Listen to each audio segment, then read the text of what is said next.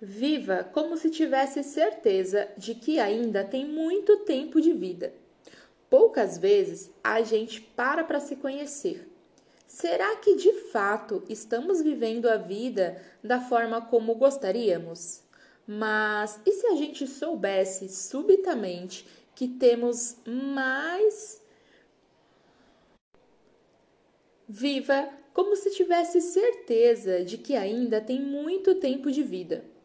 Poucas vezes a gente para para se conhecer.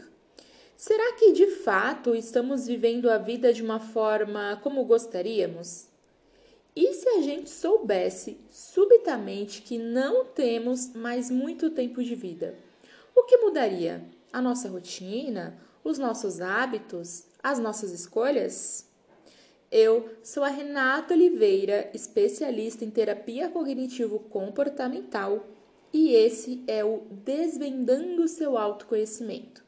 E eu quero te convidar para ficar aqui até o final desse podcast. Esses dias atrás eu estava assistindo uma série chamada Nove Desconhecidos. A série é legal, me surpreendeu bastante, eu amei a série. Mas teve uma cena que me marcou e que deu origem à reflexão que hoje eu vou trazer aqui. Na cena, os personagens estavam confinados em um quarto com a certeza de que iriam morrer. Então, eles começaram a conversar entre si e a refletir. E começaram a compartilhar uns com os outros tudo o que mudaria na própria vida se tivessem tido a oportunidade de saber que aquela seria o dia em que a vida deles acabaria. E eu fiquei pensando: será que a gente vive a nossa vida num modo tão automático e tão desconectado da vida que gostaríamos de ter simplesmente? Porque a gente acredita que ainda tem muito tempo de vida.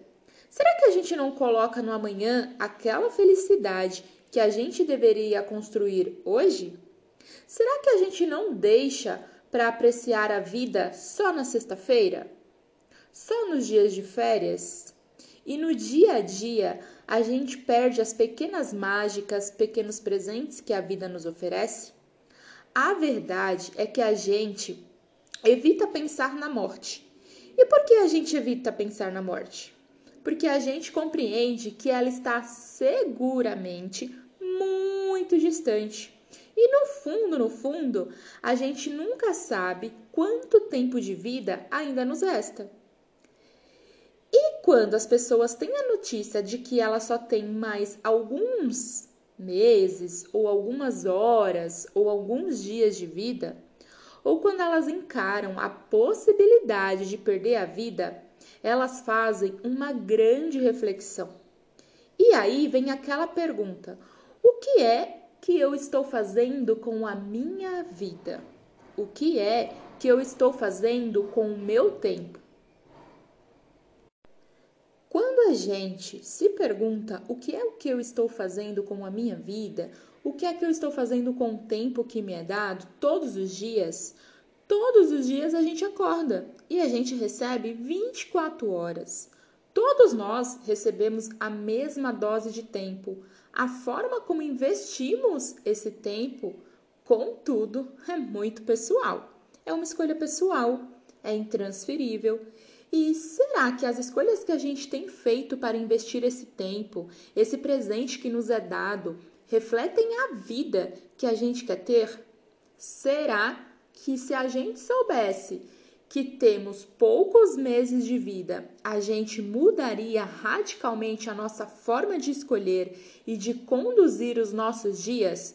Por mais provocativa e quase mórbida que essa pergunta pode soar, é importante a gente parar e se fechar. O que eu mudaria na minha vida, no meu dia a dia, se eu soubesse que tem, sei lá, três meses para desfrutar?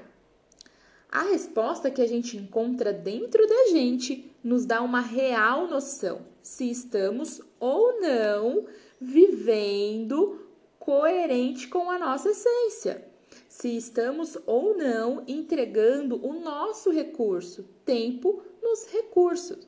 É um recurso mais precioso, naquilo que realmente é importante para a gente. Quantas vezes a gente se distrai na pressa do mundo, nas demandas, na correria, nas comparações, naquilo que esperam da gente, naquilo que a gente imagina que o mundo perde.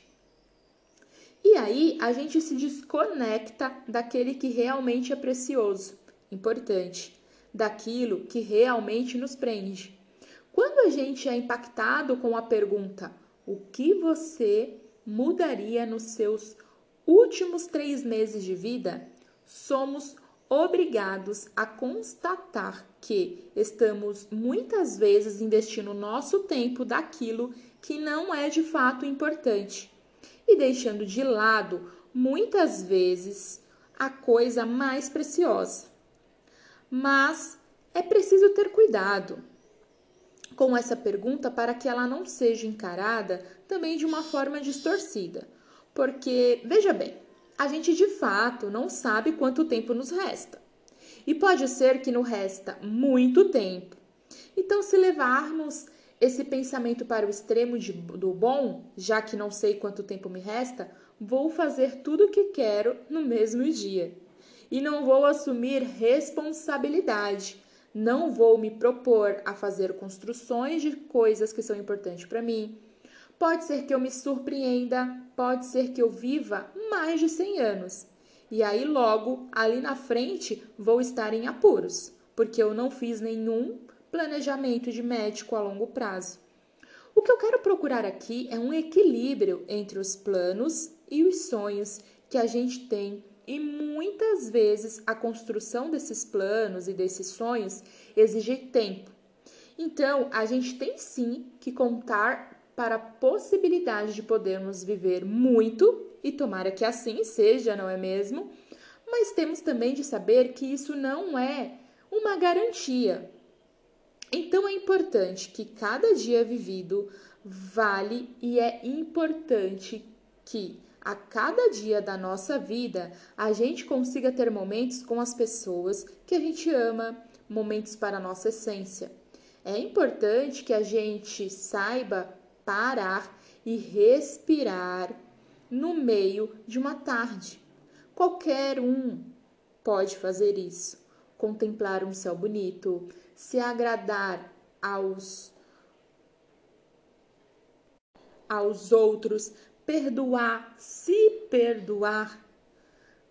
Cada dia deve valer como se fosse o último, mas sem viver de forma que desconsidera a possibilidade de termos ainda muitos e muitos anos para desfrutar na vida. Fe e a verdade é que a gente não sabe se tem nove meses de vida, um ano, dois, três, cinco anos de vida. Por isso, é preciso viver a vida com equilíbrio, contemplando cada momento, se conectar com o que é importante para você e o que é verdadeiramente precioso. É existencial para a gente, mas ao mesmo tempo de uma forma que a gente possa construir a vida e construir o que a gente quer. Manifestar ao longo desses muitos anos que ainda podem nos restar é tão mais fácil para os extremos, né?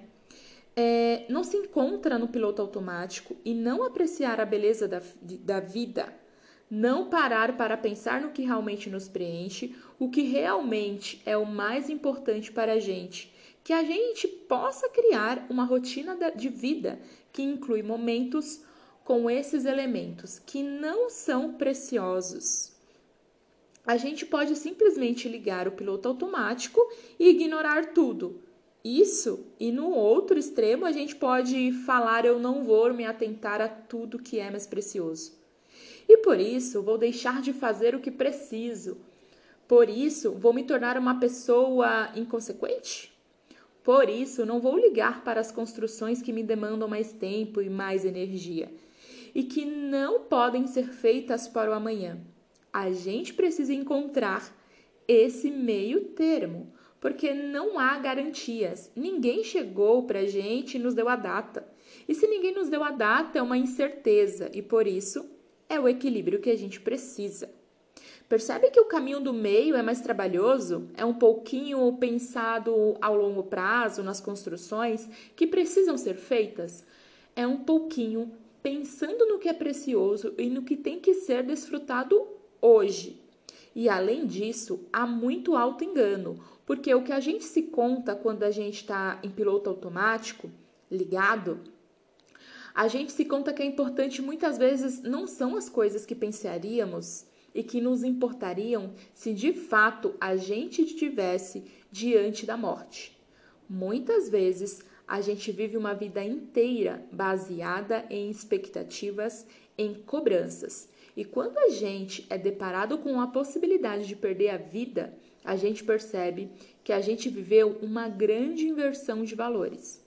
Eu acredito que só consegue de verdade encontrar o equilíbrio para desfrutar da melhor maneira possível quem já aprendeu a se conectar com a própria essência e a deixar de lado todas as mentiras que a gente se conta para continuarmos conectados e com o nosso ego. Para que a gente possa ser cada vez mais regidos pela nossa essência em primeiro lugar a gente precisa investigar e admitir todo aquele auto-engano que a gente se conta para continuar no piloto automático. Fica aqui, então, o meu convite para que você se faça essa pergunta e se investiga de uma forma honesta. Se você quiser a minha ajuda para esse processo, é só me mandar uma mensagem nas minhas redes sociais arroba psicóloga Oliveira, que eu terei o maior prazer em poder te ajudar.